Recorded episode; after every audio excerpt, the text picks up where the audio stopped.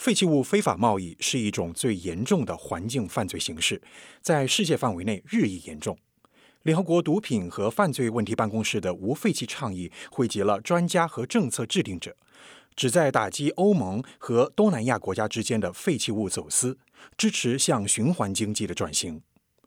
无废弃项目协调员约安娜·科图蒂乌近日接受了联合国新闻的采访，请听特约记者杜佳的报道。废弃物贸易是为了进一步处理、处置或回收利用废弃物而进行的国际贸易，通常是发达国家向发展中国家出口废弃物，因为出口废弃物通常比在当地建设回收设施更便宜。关于废弃物进出口贸易，出口国和进口国都有各自的法规和制度，国际上也有管控废弃物越境转移及其处置的巴塞尔公约。违反这些规章的废弃物贸易就是非法贩运。自2004年以来，欧盟的废弃物出口增长了75%，其中近一半运往非经合组织国家。由于一些目的地国家对其中一些废弃物处理不当，导致环境污染加剧，危害公众健康，并排放大量温室气体，破坏可持续发展目标的实现和向循环经济的过渡。无废弃项目旨在通过加强欧盟与东盟成员国的伙伴关系，打击欧盟与东南亚之间的废弃物贩运。通过支持相关政策，不断努力实现向循环经济转型。约安娜·科图蒂乌是无废物项目的协调员。The project is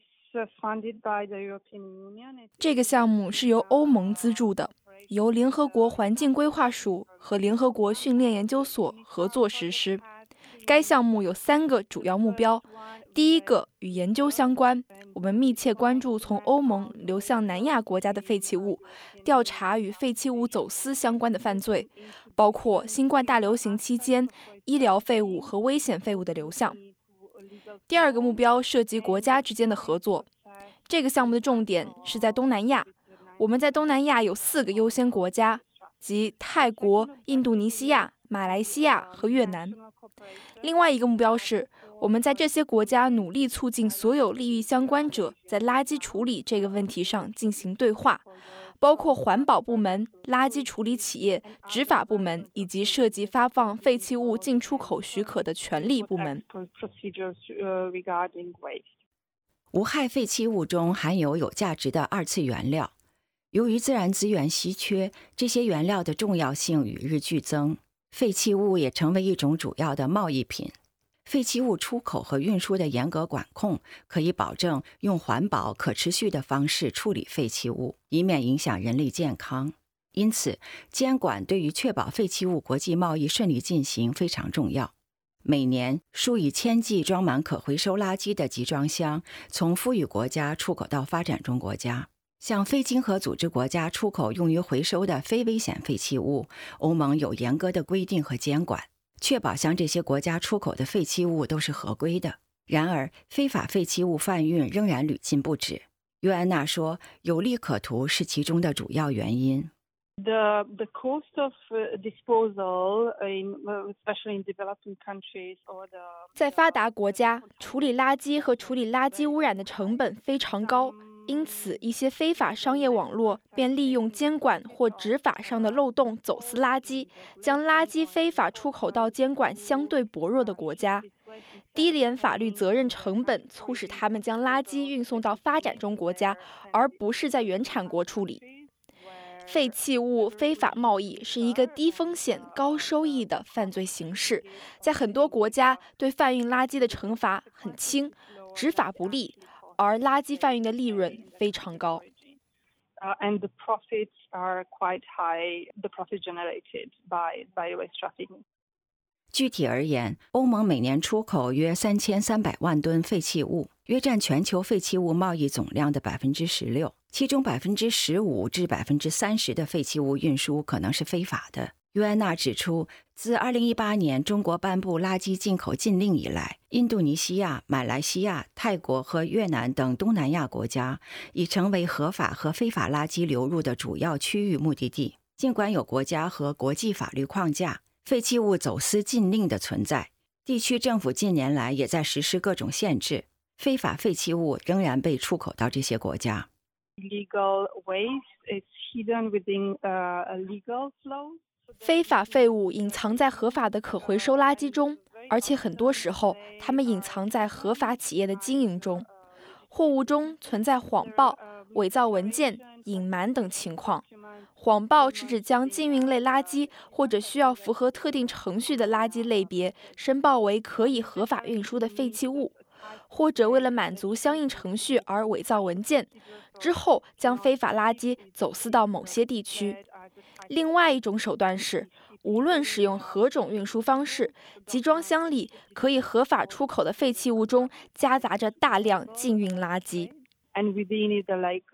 hidden quantities of waste that could not be traded. 无废弃项目在调研中发现，各种违禁废弃物流向不同的发展中国家，其中包括不符合出口标准的塑料垃圾和电子垃圾。Illegal trafficked waste cause harms to human health, to environment, but also 非法贩运垃圾对人类健康和环境造成危害，而且增加了目的地国家的经济成本。这些国家必须负担集装箱、存储、管理等支出。很多时候，他们无法将废物运回原产国，因此必须应对这些废物的处理，这也是经济成本。非法垃圾要么被送到非法填埋场，要么在露天焚烧，对环境造成直接的危害，污染了土壤、水和空气。特别是焚烧，给东南亚国家的很多社区造成危害非常严重的空气污染。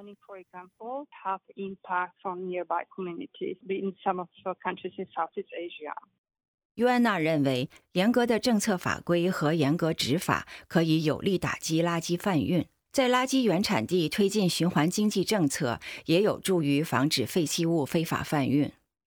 It is important to highlight the fact that countries in Southeast Asia put in place a lot of 过去几年来，东南亚国家推出了很多有效措施，防止和打击非法垃圾进入本国，但他们的工作还没有在国际上得到充分认可。这些国家要面对很严肃的问题，他们的工作确实令人赞赏。他们也希望更多来自废弃物原产地国家的合作与支持。They also like to see more cooperation and uh, and uh, contributions from the the origin countries. 约纳强调指出，无废弃项目通过设立实时沟通渠道、共享数据库、成立联合工作组等方式，建立原产地国、过境国、目的地国之间的伙伴关系和交流，以此打击非法废弃物贩运，不断努力推动循环经济的实现。以上是联合国新闻特约记者杜佳的报道。